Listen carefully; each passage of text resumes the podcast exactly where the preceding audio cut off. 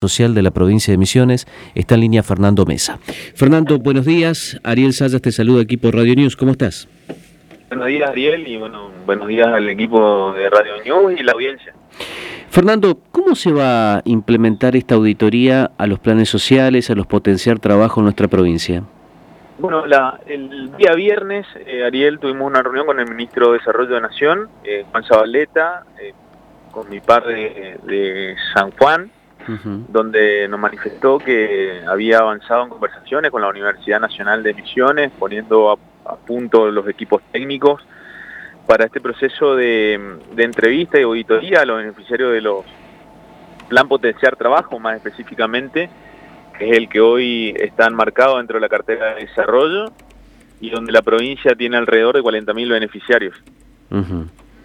Así que, el, eh, bueno, ahí lo que hicimos es ponernos a disposición, eh, no solamente nosotros como ministros, sino también los equipos técnicos, que nosotros somos una unidad de gestión dentro de la provincia, unidad de gestión para que se entienda, eh, o para que entiendan aquellos que nos están escuchando, es el, lugar donde eh, se certifica la prestación de servicios mensuales por la cual reciben una contraprestación a través de este programa social, ¿no? en el caso del potenciar trabajo son 80 horas mensuales lo que establece el, programa, y el, y el, intercambio económico hoy eh, alcanza los 22 mil pesos. Esto, bueno, claramente la Argentina hace un tiempo viene teniendo una malla de contención social muy amplia, pero bueno, manifestamos siempre que no, no es suficiente, ¿no?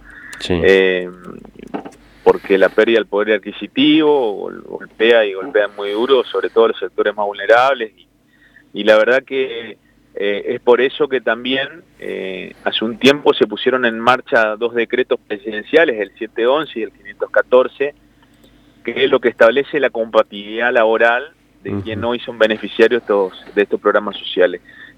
También es bueno, Ariel, eh, comentarlo y difundirlo, ¿no? Porque nosotros del Ministerio de Desarrollo, en, conjunto con el Ministerio de Trabajo y el Ministerio de Turismo, venimos realizando distintas capacitaciones y formación a quienes son beneficiarios no solamente la unidad de gestión que hoy eh, tiene el ministerio que ronda los 5.000 beneficiarios distribuidos en los 77 municipios, sino también la invitación a, a los otros beneficiarios de otra unidad de gestión para que se puedan formar, para que puedan seguir recibiendo capacitación y obviamente ser el nexo y el vínculo para que aquel sector, no solamente comercial, gastronómico, hotelero, que quiera eh, incluir a un beneficiario, porque hoy claramente es compatible este programa con el empleo formal, ¿no? Que durante un determinado tiempo, que va de los nueve meses hasta los doce meses, eh, pueden optar en avanzar hacia la formalización plena o, eh, en el caso de descontinuar, el, formato de, acuerdo o, formato de vínculo laboral contractual durante ese plazo eh, el, que es beneficiario de un programa social puede volver al formato previo de la contratación, ¿no? O sea, quiere decir que eh, no corre riesgo eh, de perder el beneficio, porque muchas veces eh, esto no se aclara, ¿no? Entonces se genera un temor de que no, no me voy a ir porque corro riesgo de perder el beneficio. Bueno, esto está claramente desarrollado y estipulado en el, en el decreto presidencial que, da pie al inicio de una contratación eh, laboral por un tiempo determinado. también el empresario tiene alguna serie de beneficios ¿no? en, las cargas laborales. Fernando, ¿cómo va a ser ese proceso de, auditoría, la metodología? Eh, ¿Es una entrevista personal?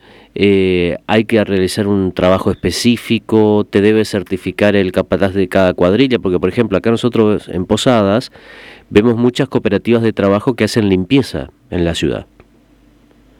Bueno. Sí, el, formato de auditoría, eh, Ariel lo que se determinó, es lo que nos manifestó el, ministro de Naciones, que va a ser un formato de auditoría personal y presencial.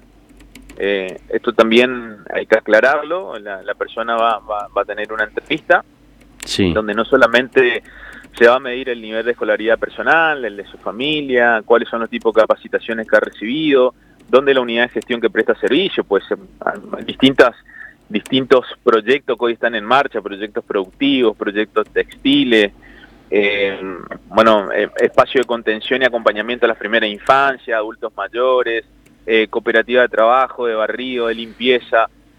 hay múltiples tareas, entonces no solamente empezar a dilucidar cuál es la tarea específica para recibir esta contraprestación, sino también avanzar en otras cuestiones que tienen que ver a la información personal de, ese beneficiario, ¿no?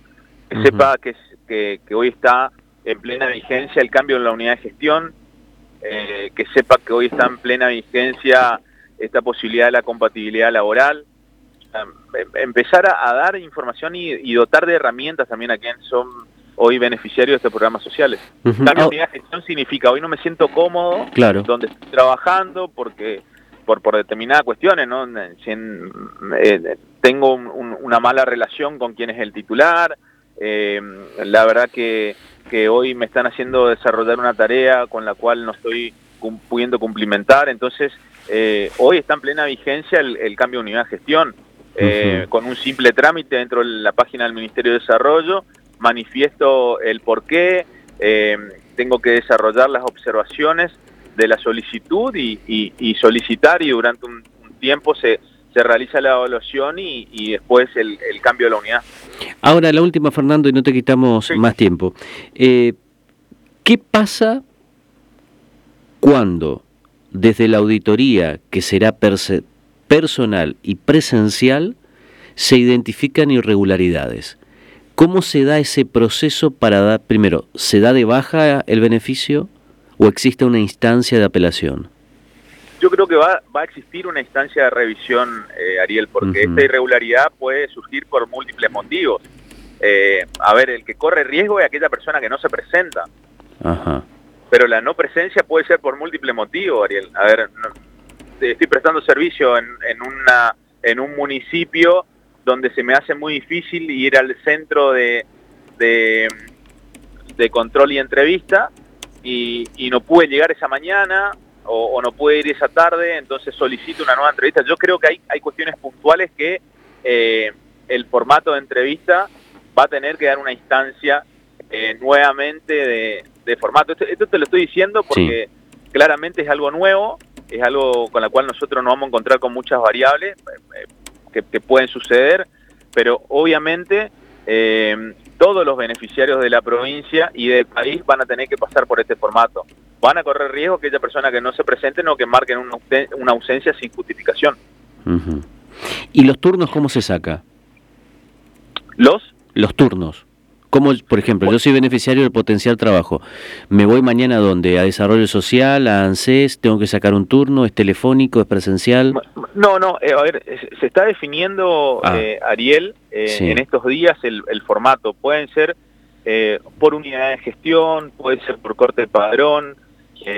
entiendo que hoy está esta auditoría que va a caer o recaer en, la prestación de servicios, en la contratación de, los encuestadores por parte de, la Universidad Nacional, también va a dar un formato de credibilidad eh, en, cómo se lleva adelante. La verdad que nosotros entendemos que es el, mejor espacio.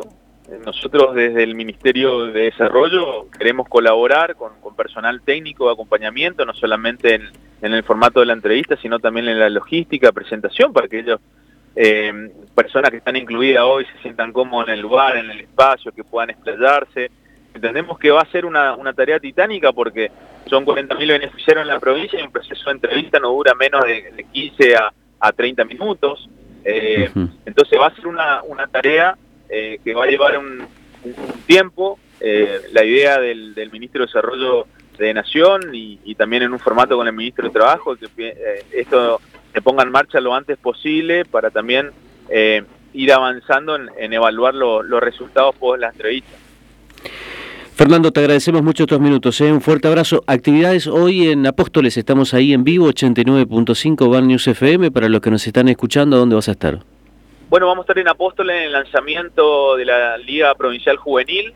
Eh, durante la pandemia no se pudo realizar. Esto es un un formato deportivo con todas las áreas de juventud de la provincia, seis zonas eh, de ligas competitivas en, la provincia de Misiones, eh, son formatos de fútbol, futsal masculino, futsal femenino y voleibol mixto. eh, tres hombres y tres mujeres dentro de la cancha.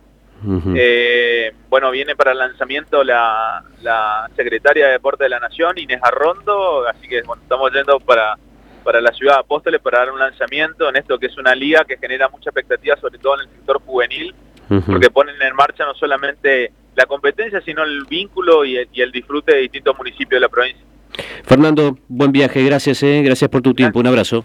Gracias por la comunicación. Opinión responsable, temporada 2022, con la conducción de Ariel Sayas.